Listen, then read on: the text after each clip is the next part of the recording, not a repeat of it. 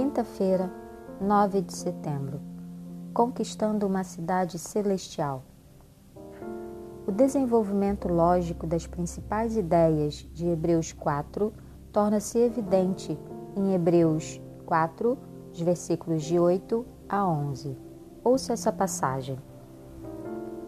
Ora, se Josué lhes tivesse dado descanso, não falaria posteriormente a respeito de outro dia.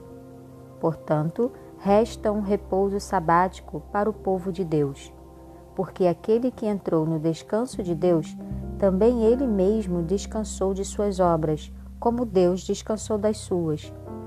Portanto, esforcemo-nos por entrar naquele descanso, a fim de que ninguém caia segundo aquele exemplo de desobediência. Josué não deu descanso a Israel.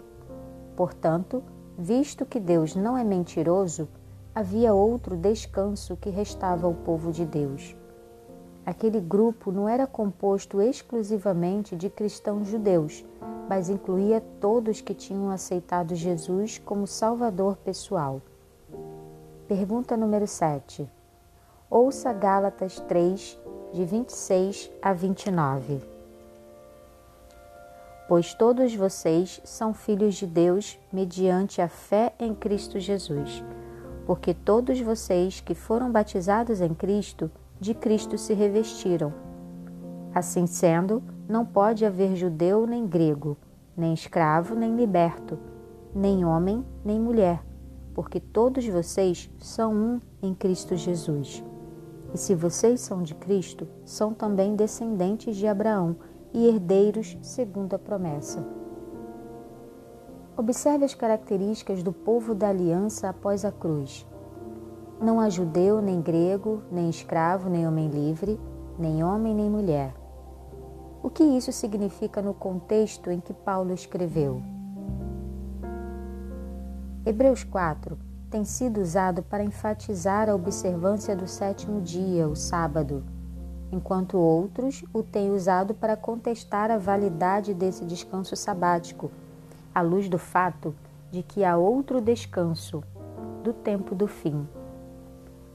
Nenhuma das posições reflete bem o texto bíblico.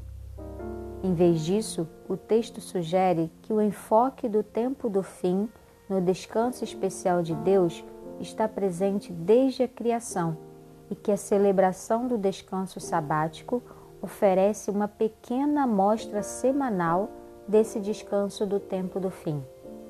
Na verdade, para os judeus, o sábado é entendido como um pequeno precursor do Olam Rabá, o mundo vindouro.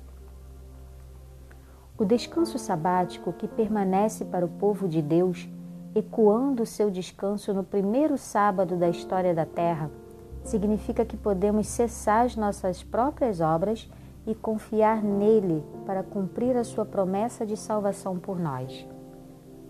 Ao contrário dos argumentos de alguns intérpretes, o contexto não apoia a insinuação de que o mandamento do sábado foi cumprido no descanso da salvação trazida por Cristo, tornando desnecessário aos cristãos obedecer-lhe. O descanso supremo prometido mediante o que Cristo fez por nós, não substitui o sábado bíblico. Ao contrário, ele o intensifica. Neste mundo que valoriza muito as pessoas empreendedoras que vencem por si mesmas e o trabalho árduo, descansar em Jesus e crer que Sua graça é suficiente para nos salvar e nos transformar é algo verdadeiramente contracultural. Como você pode ajudar outras pessoas a encontrar descanso em Jesus, se elas pensam que seus pecados foram graves demais, que seu coração não pode ser mudado e que o caso delas é realmente sem esperança? Quais referências bíblicas você compartilharia com elas?